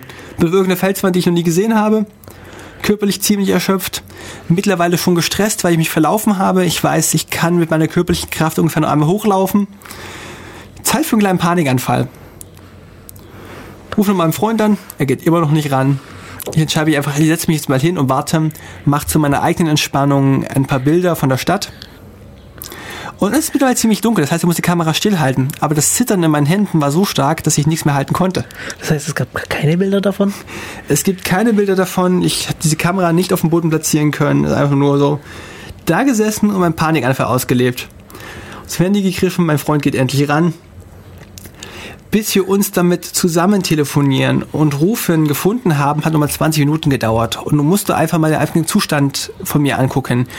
Ich bin körperlich im Arsch. Ich weiß, ich kann nicht mehr allzu stark klettern. Ich bin äh, böse, kurz vor Blasen an den Füßen und an den Händen. Ich schwitze, ich habe meine Stirnmund gekratzt und ich bin mental im Arsch. Mhm. Das ist der Moment, in dem mich mein Freund wieder aufsammelt und wir unseren Weg gemeinsam fortsetzen im Dunkeln vom Berg runter. Okay. Und dann kam der Moment, wo er meinte, er hat eine Abkürzung gefunden. Und ich so, bist du dir sicher? A, dass der Weg kürzer ist. B, dass er mindestens so leicht ist wie der Weg, den wir gekommen sind. Und C, dass er dahin führen wird, wo du denkst, dass er hinführt. All drei Fragen mit Ja beantwortet, also los geht's. Ähm, das äh, Spannendste an diesem Abstieg war die Kletterpassage er meinte, also wir sind am Berg auf irgendwelchen Pflanzen getreten, weil die Wand äh, zu steil war, um sich daran festzuhalten. Pflanzen, die ich noch nie zuvor in meinem Leben gesehen habe und ich auch nicht weiß, wie die gebaut sind. Wir spekulieren darauf, dass sie halten werden. Meinte, du musst hier die zwei Meter Felswand langlaufen, halte dich an den Wurzeln von dem Baum über dir fest, falls du abrutscht. Ich mache zwei Schritte auf der viel zu steilen Wand, bin weg, flupp und hänge an zwei Ästen, zwei Wurzeln, was auch immer ich gerade in der Hand halte. Was für ein Baum ist das eigentlich? wo hänge ich? Und im Abgrund meinst so, äh, muss mich jetzt um eine ganze Körperlänge nach oben hochziehen. An einer Pflanze, die ich nicht kenne, von der ich nicht weiß, ob sie halten wird. Und meiner so, wenn ich jetzt loslasse, sag mir wenigstens, dass ich tot bin. Ich schaue runter und meine so, hm, es sind so fünf bis sieben Meter, du wirst es wahrscheinlich überleben. In meinem Kopf spurt sich jetzt gerade ab. Brasilianische Mentalität, brasilianische Ambulanz, sie werden wahrscheinlich sagen, bleiben Sie mal bis morgen liegen, da sammeln Sie die ersten Touris wieder ein. Schleife mich da hoch, werfe ich mit dem Rücken über die Pflanze und bleib erst beim Dreck liegen. Irgendwo mit brennenden Füßen vom Moskitos zerstochen mit dem Rücken auf irgendeine Pflanze, die ich nicht kenne. Ein Freund meint so, er klettert beim Fuhren zurück und schaut mal, ob er einen einfachen Weg findet. Der einfache Weg war dann zwei Meter weiter oben, war die Passage einfacher. Zwischendrin hat sich noch mein Rucksack mit den Objektiven 10 Meter am Berg verabschiedet. Es ist nicht so gut, wenn Fallmechanik den Berg runterrollt. Wir kamen am Ende unten an. Ich, Metall im Eimer, körperlich erschöpft. Eigentlich viel zu durstig, Wasservorräte aufgebraucht. Mein Freund mit bösen Blasen, der ist nur noch auf Fersen gehumpelt an meiner Schulter kommt in diesen dunklen, äh, kommt an unser Angler vorbei und ich so gar nicht dreist im Fragen, äh, guten Abend, haben Sie Wasser? Und er so, hä, Wasser? Und freut so ein bisschen Wasser. Und er so, mhm, verstehe. Greift in den Rucksack, gibt mir eine kleine Flasche und meint so, schönen Abend noch. Ich vernichte die kleine Flasche, mein so bin wieder motiviert, auf geht's. Weiter von hier.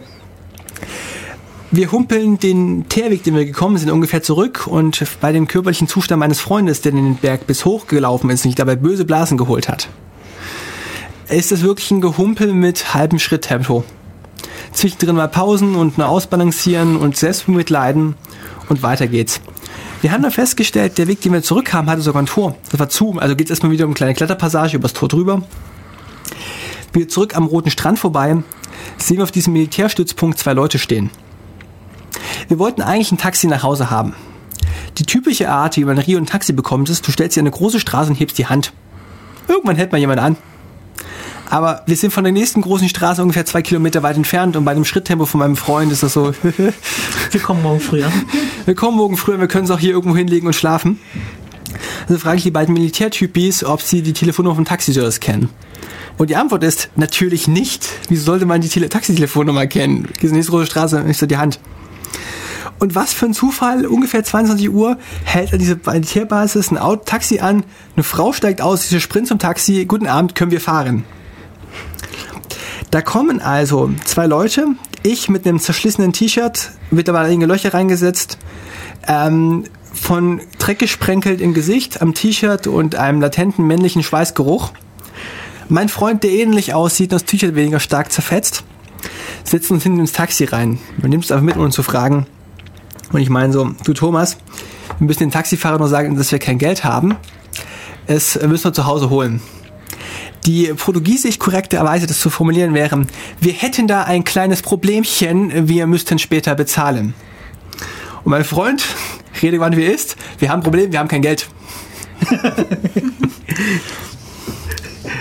Es geht einfach nur um die Vorbedingungen, diese Zustände, in denen wir gerade sind und wie man jetzt verschlimmbessern kann. Der Taxifahrer hält auf der Straße an und meint so, wie ihr habt kein Geld. Bis wir ihm klargemacht haben, wir sind willens zu bezahlen. Wir müssen zuerst nach Hause fahren, dann das Geld holen. Er wird warten, bis wir wieder im Auto sind mit dem Geld. Hat ein paar Momente gedauert und einfach nur Sprachkenntnisse abverlangt, die man in diesem mentalen Zustand nicht mehr bringen kann. Es war einfach nur maximal anstrengend. Also die Antwort ist, wenn ich ein Abenteuer haben wollte, da war es gewesen. Und es war nicht das einzige. Leute sagen, man sollte das Urteilsvermögen seiner Mitmenschen auf deren körperliche Leistungsfähigkeit und seine eigene körperliche Leistungsfähigkeit korrekt einschätzen. Und das ist meine lange Geschichte von, wie fertig hat mich die Hitze gemacht. Die Hitze hat mich körperlich strapaziert. Ich war nicht in der Lage, mir den Weg zu merken, deswegen habe ich mich verlaufen. Und der Berg hat das Übrige oben reingetan. Okay. Wunderbar. Aber der Taxifahrer hat es verstanden, dass ihr das Geld holt. Nur im, äh, in der Wohnung habt. Er hat dann unten mit Freund im Auto gewartet, ich hoch zur Wohnung, Geld geholt und Taxifahrer bezahlt. äh, Taxipreise nach deutschen Maßstäben sind auch relativ lächerlich. Voraussetzung ist natürlich üblich, du sprichst Portugiesisch, du kannst dem Taxifahrer sagen, wo du hin möchtest, sonst kannst du es vergessen. Und du hast Landeswährung dabei. Hier im Musfall gilt, du kannst Portugiesisch oder du hast verloren. okay. Äh, ich spiele mal das nächste Lied. La Bravoure des Peuples. Bis gleich.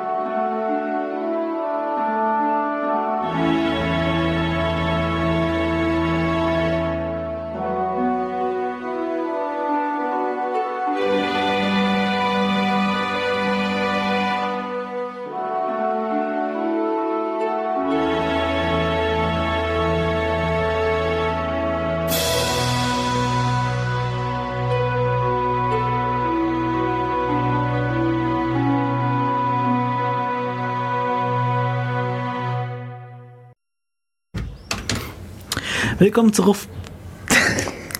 Willkommen zurück bei Def Radio. Ich kann nicht mehr reden. Ich mag noch ergänzen, nachdem ich jetzt Leben vom Zuckerhut zurückkam, wachte ich am nächsten Morgen auf und fand äh, folgende Konstruktion neben meinem Bett. Es befand sich ein Stuhl. Auf diesem Stuhl stand ein Eimer. Der Eimer war mit einem Gürtel der Stuhllehne festgeschnallt, im Eimer war Wasser drin. Mein Freund liegt mit Schlafmaske, zerwühlter Decke direkt nebenan. Und ich mir so, was ist denn das? Frage jetzt nochmal aufwachen. Und er so, ich hatte so böse Blasenschmerzen, dass ich nach einem Weg gesucht habe. Und ich habe im Internet gehört, kaltes Wasser hilft. Also hat er einen Eimer mit Wasser am Stuhl festgeschnallt und die Beine reingesteckt. Wir sprachen noch nicht über Leute und nicht über Lebenshaltungskosten. Dann fange ich einfach mal an, von Vanessa zu erzählen. Wir haben Vanessa am Strand getroffen. Ähm, Name geändert? Vielleicht. Und zwar am Strand von Copacabana. Ähm, wenn man drauf besteht, dass man in Deutschland das Oktoberfest kennt, muss man Copacabana kennen. Copacabana ist einer der Stadtstrände von Rio und irgendwie weltberühmt für, naja, eigentlich nichts.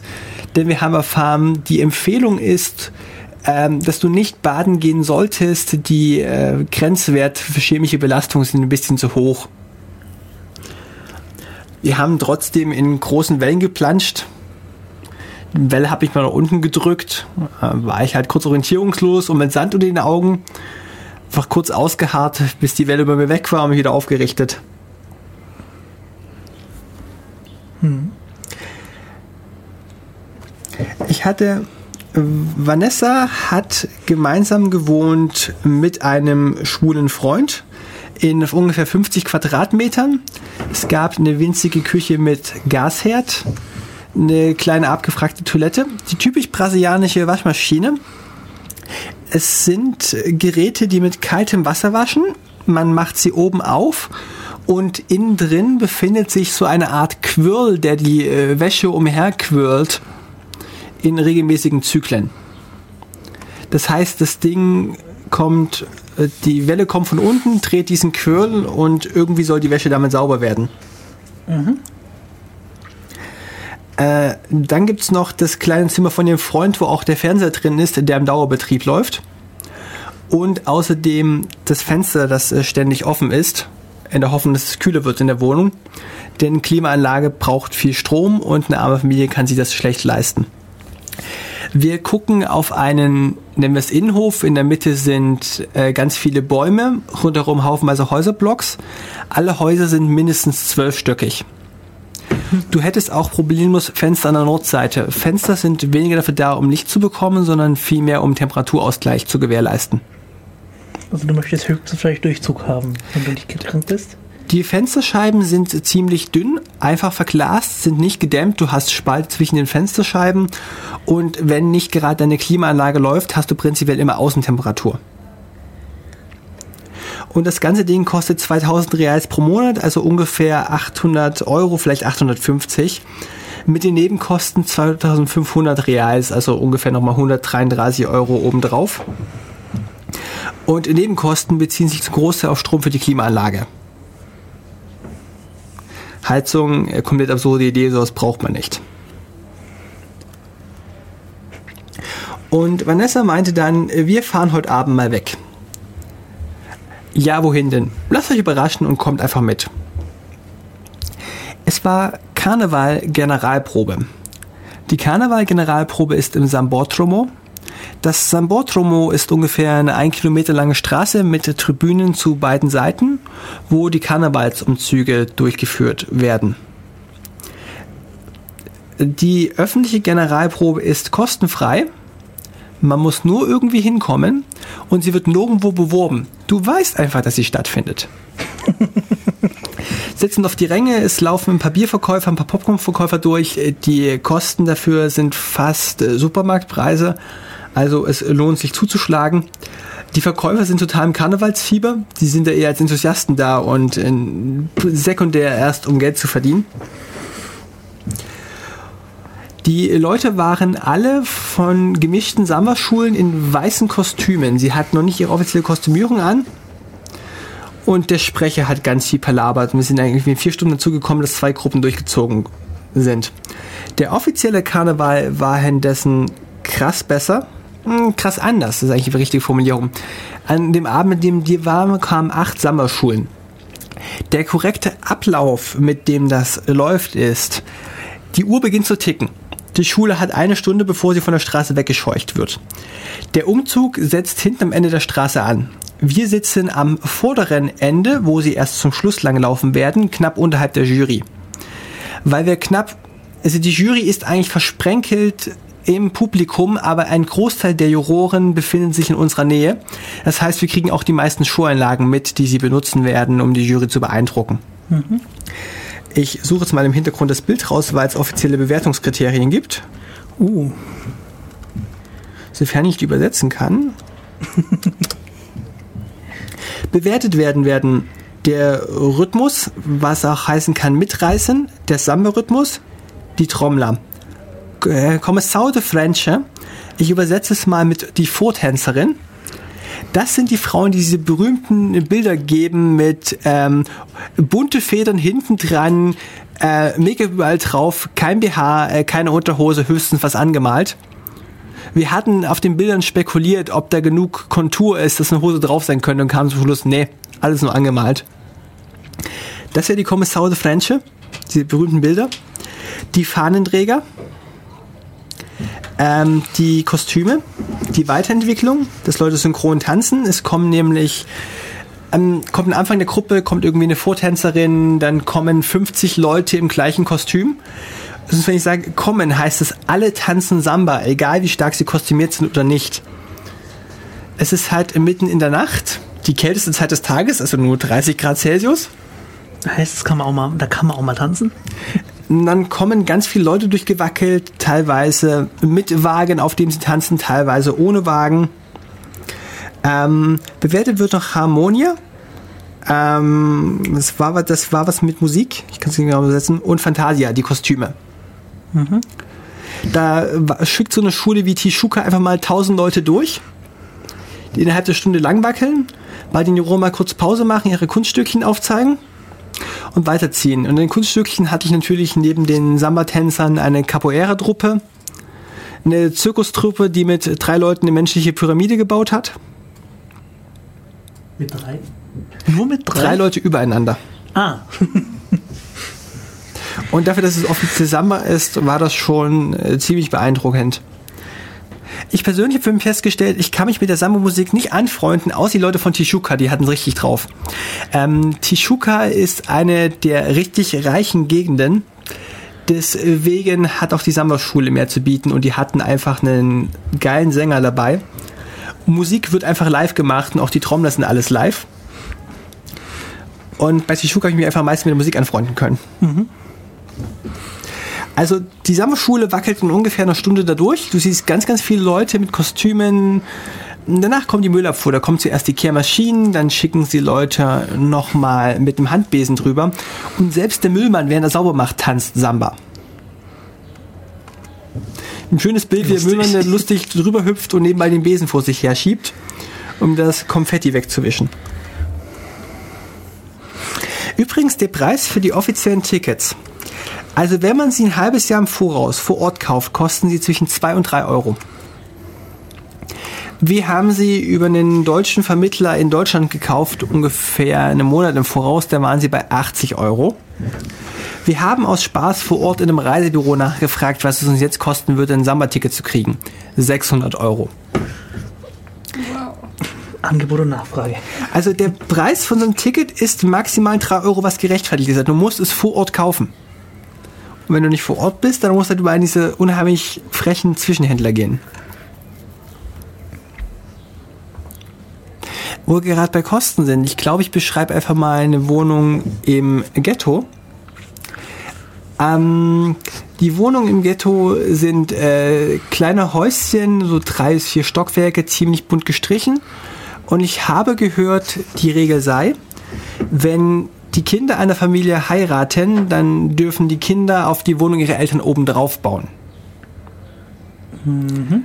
Und das führt zu einem ziemlich architektonisch interessanten Konstrukt, was da entlang der Berghänge an Wohnungen steht, die bunt gestrichen sind, über drei, drei Hinterhöfe ihren Eingang haben. Aber ansonsten vom Aussehen her ist die Wohnung ähnlich klein wie die Großstadtwohnung, die ich von Vanessa beschrieben habe.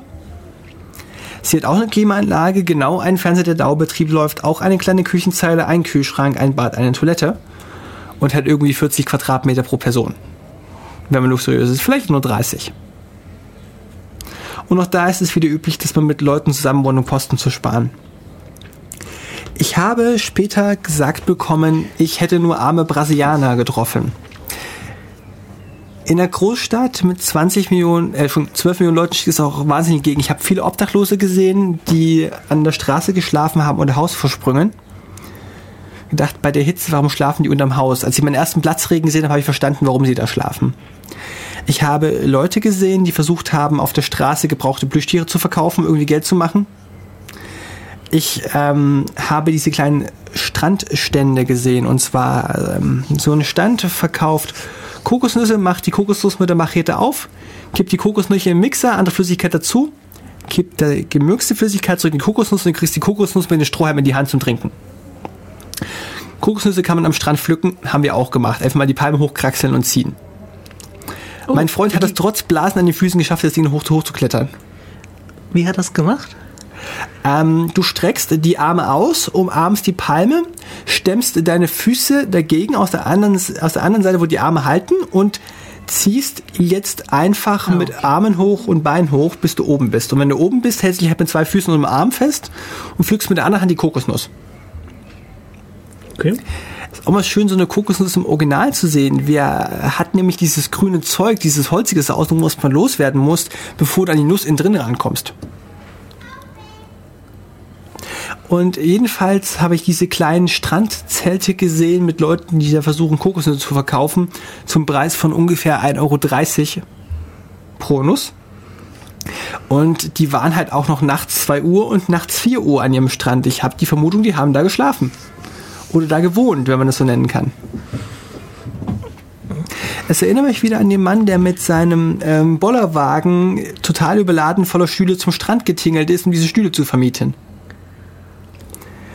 Auch das waren Sachen, die ich typischerweise gesehen habe. Ich hörte, es solle reiche Brasilianer geben mit größeren Wohnungen, besserer Klimaanlage, aber ich habe keine davon gesehen. Ähm, die Einstellung der Leute. Hm, wir hatten Vanessa bei uns zu Besuch, mhm. haben am Abend gemeinsam gekocht und ich habe ungefähr Mitternacht Vanessa zur Bushaltestelle gebracht. Sie nach Hause fahren kann. Wir werden uns Bus fahren, du weißt, wohin du läufst, und weißt, wohin du gehen wirst. Wir haben uns mal gefragt, zu welcher Haltestelle wir eigentlich gehen wollen, damit sie den Bus in ihr Stadtviertel kriegt. Laufen auf die Bushaltestelle zu und dann sagt sie einfach, da steht schon ein Mann, du kannst jetzt nach Hause gehen. Und ich so, wieder steht ein Fremder. Ja, ja, mit dem kann ich reden, da wird mir nicht langweilig. Ich fand dieses Konzept interessant, dass man keine Angst vor fremden Leuten hat. Es ist auch total normal, dass du an jeder Stelle fremde Leute ansprichst. Es ist auch total normal, dass der durchschnittliche Brasilianer 500 Facebook-Freunde hat und mit Pflege nicht hinterherkommt. Aus dem Augen, aus dem Sinn ich auch mit ein paar Leuten halten habe gemeint, sag mal, wie merkst du dir eigentlich die Namen? Ähm, gar nicht. Ich versuche mich dran zu erinnern, über welchen Freundeskreis ich ihn kennengelernt haben könnte, um ihn irgendwie kontextuell einzuordnen. Und dann kam die interessante Frage von mir an Vanessa. Sag mal, wenn man so viel mit fremden Leuten redet, wie flirtet man eigentlich? Hm, was meinst du? Wenn dir eine Person gefällt, was machst du Spezielles? Gefallen, wie, was meinst du? Wenn du jemand hübsch findest, was unterscheidet dieses Gespräch von allen anderen Gesprächen, die du führst? Und dann kam irgendeine Emotion zwischen Schüchternheit und Scheu und die Antwort war, ich glaube, du sprichst über deine Emotionen. Das ist das Beste. Mir ist in dieser Kultur komplett unklar, wie Flirten funktioniert, wenn du jeden Fremden als deinen Freund betrachtest. Also mein böser Kommentar dazu wäre, versuch doch mal Facebook, da weißt du das.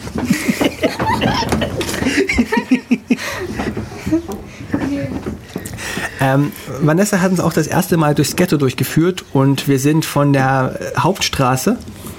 Auf der Hauptstraße ist uns eine Polizeipatrouille entgegengekommen. Einer von denen mit Maschinengewehr, alle mit langen Hosen und Schutzstiefeln. Dem so, wir halten dies in der Kleidung aus. Die typische brasilianische Kleidung wäre unheimlich leger.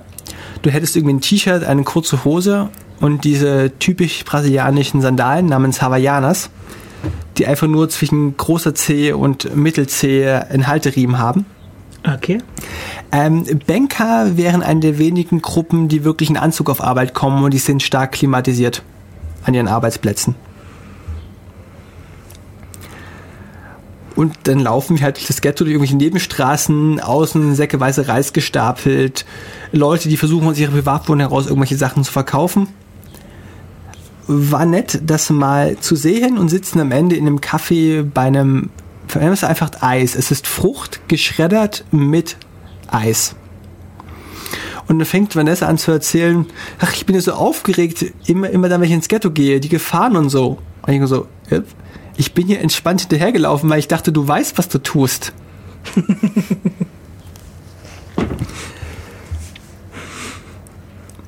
Das Essen war noch interessant. Ähm, Rio als Großraum hat natürlich unheimlich teure Lebensmittelpreise für brasilianische Maßstäbe. Mhm. Und wir haben dort in dem Restaurant einen Teller genommen. Du hast irgendwie Fleisch vom Grill und Fleisch von der Theke, sagst du, was du haben möchtest. Es wird nachher abgewogen für 11 Euro das Kilogramm. Egal, was du auf den Teller draufpackst. Dann habe ich halt gemischt Fleisch, ähm, was dort typisch wäre, wäre, wäre Mehl von der Pflanze namens Mandioca. Das kann man zu Snacks verarbeiten, das kann man krümelweise essen, Fleisch panieren. Das ist halt eine typische Pflanze da und da hatte ich gepresste Sticks draus gehabt, verschiedene Sorten Salat und ein paar Früchte, die ich noch nie identifizieren konnte. Und dieses Essen war abartig gut. Ich hatte seit Monaten kein so gutes Fleisch mehr. Und wir haben uns da einfach den Bauch vollgeschlagen für ungefähr 10 Euro pro Person. Und wir hatten noch zu dritt ein Bier, einen halben Liter. Ich meine, der Laden ist klimatisiert, aber kommt trotzdem ungefähr auf 30 Grad Celsius. Und wir waren nach dem halben Liter, den wir uns zu dritt geteilt haben, schon ziemlich angetrunken. So gemerkt, so, hihi, die Welt ist lustig. Ist sie es etwa nicht? Das kommt darauf an, wie dein Schlafplatz ist. Wenn es die Steine unter dem Vorsprung sind, über den du gestern Abend schon geschlafen hast, vielleicht ist sie dann lustig.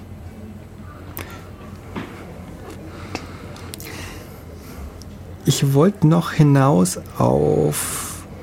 Wir hatten den Serpentinbus. Überbrück mal kurz die Zeit. Ich muss mal meine Notizen durchlesen, um wieder einen sinnvollen Anknüpfpunkt zu kriegen. Ja, wunderbar. Ich wollte eh gerade noch ein Lied spielen. Wunderbar. Wunderbar.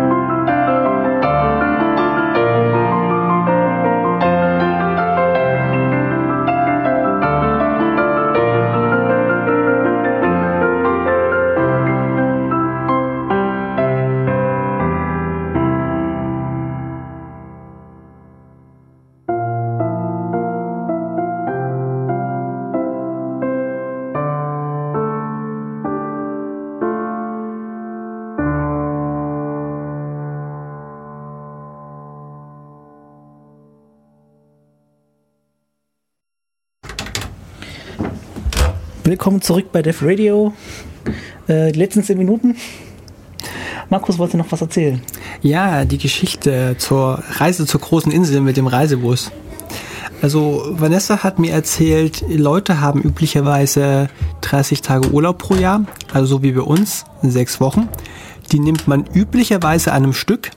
Wenn man eine gute Begründung hat, kann man sie splitten vier Wochen, zwei Wochen, aber es ist schon ziemlich unüblich. Und wenn man genug Geld hat, macht man halt in sechs Wochen sich eine Sause. Und wenn nicht, dann sucht man sich halt in sechs Wochen einen Nebenjob, in dem man arbeiten kann, um Geld zu kriegen. Wir waren auf einem Tagestrip unterwegs 100 Kilometer nach Westen zur Ilha Grande, der großen Insel. Wir hatten bei einem Reiseveranstalter am Tag davor angerufen. Auf Portugiesisch zu telefonieren ist echt schwer, wenn du nicht darauf vorbereitet bist. Das verlangt von dir wesentlich mehr ab, weil du nicht der anderen Person aus dem Gesicht oder aus den Gesten rauslesen kannst. Und du kannst nichts mit den Händen zeigen. Und hatten vereinbart als Treffpunkt das Hotel Novo Mundo. Und da kommt halt ein Tourbus nach dem anderen, sammelt Hotelgäste ein, äh, steigen Leute, Reiseanstalter aus mit der Liste von Namen, verlesen die, nehmen die Leute mit und gehen. Und wir sind 40 Minuten über der Zeit, als unser Bus noch immer nicht da ist, kommt ein Reiseansteller vorbei und mit wem fahrt ihr denn? Ach, ihr armen Jungs, ja, ja, die sind chronisch unpünktlich. Wir fahren die gleiche Richtung. Wollt ihr zufällig mit uns mitkommen? Zu, zu gleichen Konditionen. Ähm, der Tourguide von dem Bus konnte gebrochen Englisch, aber mit äh, äh, Hi, how are you and look outside, it's beautiful war das Englisch auch schon ziemlich erschöpft. Oh. In diesem Bus saßen noch zwei Leute, die Englisch sprechen konnten. So ein mit, 65, mit 60er Mann, ziemlich weiß, der sprach gutes Englisch. Seine Frau konnte es noch gebrochen. Und damit sind die englischsprachigen Ressourcen in diesem 60-Mann-Reisebus auch schon erschöpft. Wir müssen jetzt bedenken, wir sind gerade auf Tagesausflug, der kostet Geld und der kostet Urlaub. Das heißt, wir sind schon in einer gehobenen Schicht von Leuten, die prinzipiell mehr Geld haben sollten. Mhm. Über die große Insel gibt's viele Geschichten zu erzählen, die alle Touri-mäßig sind, von Schnorcheln bis Krebse gesehen. Wir haben selbst Bananen gepflückt. Hui. Äh, A habe ich grüne Bananen gegessen und B war das nicht meine Lieblingssorte. Seitdem mache ich einen großen Bogen um Bananen. Haben auch einen ziemlich starken Sonnenbrand bekommen. Die geilsten Bananen sind, wenn sie braun sind, aber irgendwie mag die hier keiner. Welche von den Bananensorten? Banane de Terre, die Erdbanane oder Kochbananen?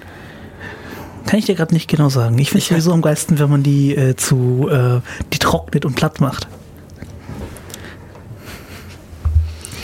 Ich habe in einem gut sortierten Supermarkt in Petropolis einfach mal sechs verschiedene Sorten Bananen im Regal liegen sehen. Und ich habe sie nicht alle verkostet.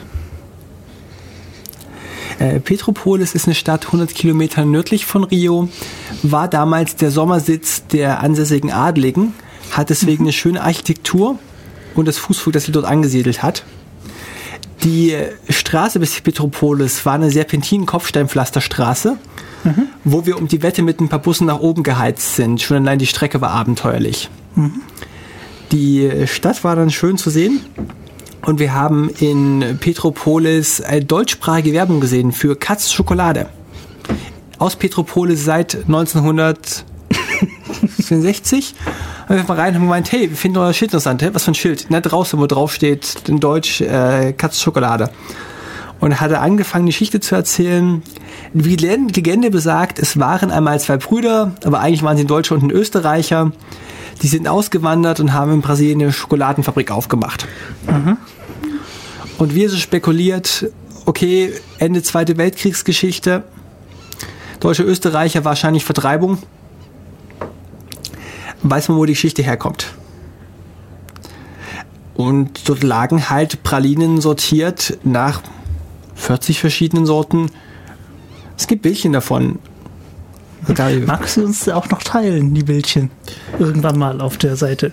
Ich überlege, ob ich meinen Schnappschuss vom Karneval veröffentliche. Der wäre so deutlich. Karnevalsticket, komm, eine Geschichte packe ich noch aus. Ja, du hast noch etwa 30 Sekunden. Ich wollte die Karnevalstickets abholen. Sie waren dann auf den Namen meines Freundes ausgeschrieben und sie sagen mir, sie können mir die Tickets nicht geben. Dafür müsst ihr erstmal eine Autorisierungs-E-Mail schreiben. Ja, wenn er die E-Mail jetzt schreiben würde, könnte ich dann die Tickets abholen. So, okay, ich rufe meinen Freund an, verschwinde kurz im Vorraum. Währenddessen hat jemand aus dem Hinterraum die Tickets für den Namen eines Freundes gefischt und ruft es laut den Namen aus und nicht so, den, den, den impersonifiziere jetzt einfach mal. Komm rein, so, yep, das ist mein Name, meine Tickets. Kurz eine Unterschrift gefälscht und Tickets mitgenommen. Och, böse, böse. Brasi brasilianische Bürokratie, wir kürzen das eben mal ab.